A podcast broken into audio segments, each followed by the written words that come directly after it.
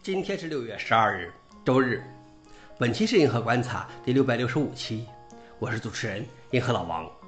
今天的观察如下：第一条，计算机历史博物馆恢复了二十一部一九七六年传奇性计算机会议的视频。第二条，秘密运行中的世界上最强大的超级计算机。第三条，通用汽车用 3D 打印来解决汽车生产短缺的零件。下面是第一条。计算机历史博物馆恢复了二十一部1976年传奇性计算机会议的视频。在一九七六年夏天，来自世界各地的数十位计算机领域的顶级工程师、科学家和软件先锋们聚集在一起，在美国洛斯阿拉莫斯国家实验室聚会了五天，回顾了计算机界的前二十五年的历史。在这些修复的视频中，与会者们讲述了许多当时鲜为人知的事情。比如，美国最早的大型计算机埃尼亚克的共同发明人约翰毛奇里讨论了他的严重问题：埃尼亚克必须每天二十四小时保持通电，以保持其一万八千个真空管的健康。计算机历史学家布莱恩·兰德尔教授首次披露了英国二战时期破译德州密码的专用计算机，还介绍了艾伦·图灵在二战时发挥的重大作用。消息来源：CHM。老王点评。之前在翻译红帽的代码英雄系列博客时接触过这段历史的一部分，想想真是波澜壮阔啊。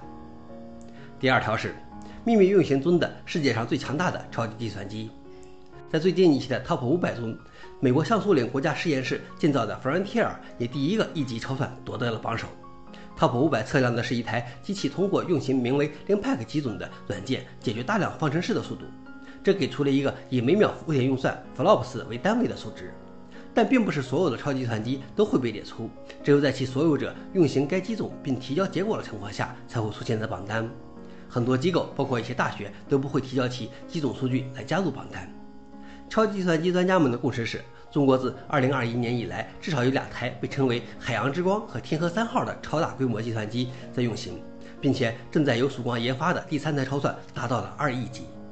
这些秘密超算的数据是通过一些不相关的论文披露出来的。消息来源：MSN。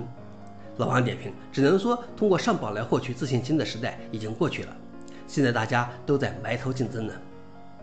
最后一条是，通用汽车用 3D 打印来解决汽车生产短缺的零件。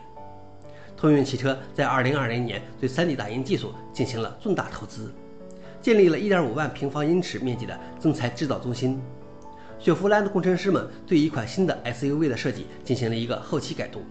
需要创造一个额外的零件，以填补尾部的一个缺口。开发注射成型的模具将花费太多时间，从而延误了三万辆汽车的交付。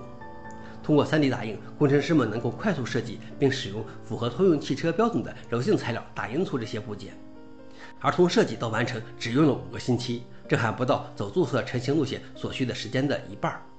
消息来源：CNET。老王点评。虽然成本高点儿，但是这种应急的时候还真是非常灵活，也节省了很多时间成本。想了解视频的详情，请访问随附的链接。好了，以上就是今天的硬核观察，谢谢大家，我们明天见。